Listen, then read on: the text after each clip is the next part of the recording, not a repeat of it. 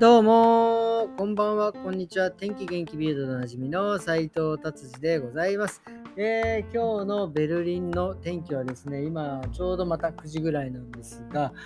これはね、暑かったですね。非常にもう蒸し暑い感じですね。もう今日日中はもう暑すぎて、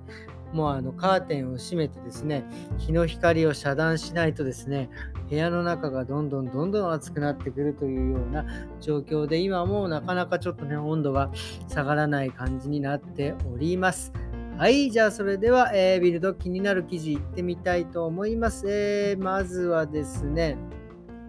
えー、ドイツの体操の記事ですね。ドイツでですね、え、これはどこでやってる大会なんでしょうか。えードイツでやっている、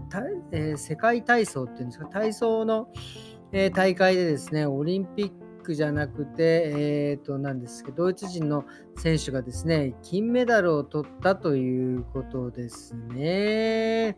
なかなかドイツはね、なかなかこの体操とかは、あんまりね、こう、金メダル取れなかったんですが、まあなんかここのところというか、急にパッと伸びた。まあもちろん今回の大会なんか、ロシア人がね、え、出てなかったみたいなんですが、まあそれでもね、えー、金を取ったっていうのは本当に、えー、素晴らしいことだと、えー、思います。はい、じゃあ次行ってみたいと思います。次はですね、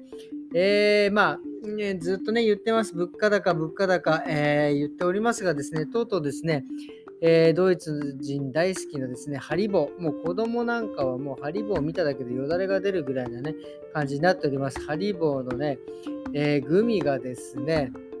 値段が、えー、上がったということです。これ、まあ、原材料もそうですし、あとはですね、配送のコストが、えー、異常なぐらい上がったということですね。なので、梱包だったりなんとかっていうのも、えー、もちろんそれに値段が、え上がっていくのでですね、えとても、えちょっと、まあ、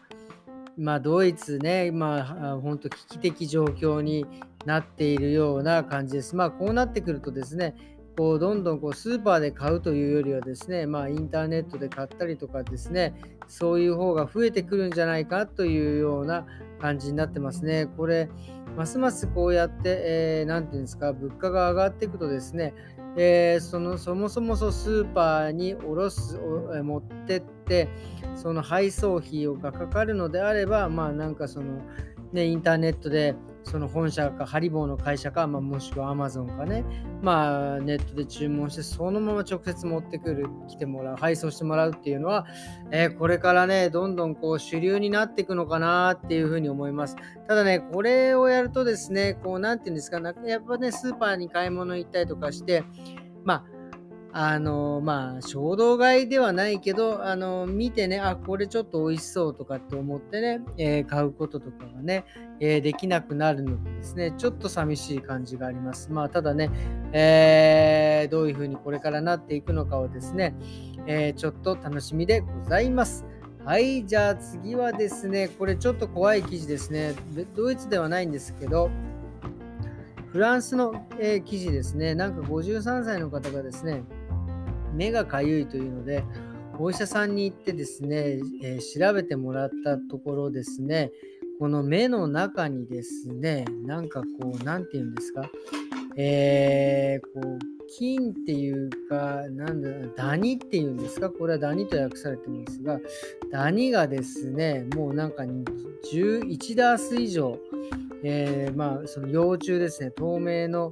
えー、幼虫がですね、目の中に寄生していたということです。もうこれはですね、もう手術で除去しなきゃいけないみたいなので、えー、除去、えー、したみたいですが、なんかそういうのが、えー、ちょっと、え増えてるみたいですね。で、しかもこの、えこの何て言うんですか、ハエの、まあ、ハエの幼虫なんですけど、このね、羊ハエっていうらしいんですけど、こいつはですね、なんか卵を産まずにですね、そのままよなんか哺乳類みたいですね、幼虫を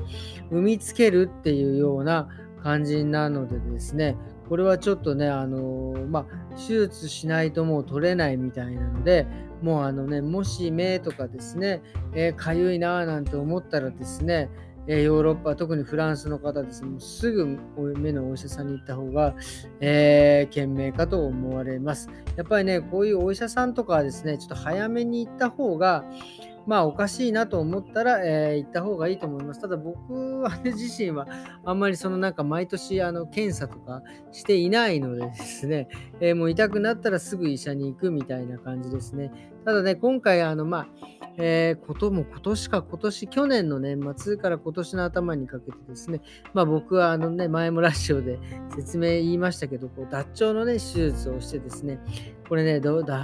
腸はですね、ドイツと日本と違うのはですね、これ僕ちょっとおかしいなと思った時にね、3年前にお医者さんに行ったんですよ。そしたらですね、まだ、まだ大丈夫。何がまだ大丈夫だって感じですけど、まあドイツはですね、そうやって脱腸の疑いがある、なんかその、そのお医者さん問診してくれてですね、あこれは多分脱腸だろうっていうふうに言ってくれたんですけど、まだ大丈夫って。あの日本とかだと、えー、もうそういうふうに、え判断されたらですね、速攻で手術するみたいですね。でもドイツはですね、なんかまあ、ある程度痛くなるまで待ってくれるみたいな、なんか、あの脱腸に関してはですよ、他のですね、病気は分かりませんが、えーと、脱腸に関してはなんかもうもうちょっと待てというような感じですよね。なのでですね、こうあのまあ国によってね、まあなんかいろいろその考え方だったりとか、えー、は違うし、まあ薬のね、処方なんかも違いますが、まあ基本的にはね、やっぱ命を助けてくれる病気を治すというのがですね、基本なのでですね、まあどっちで、僕はなんかそういうのはこだわりはないですね。どっちで手術を受けようか、どっちで検査しようかですね。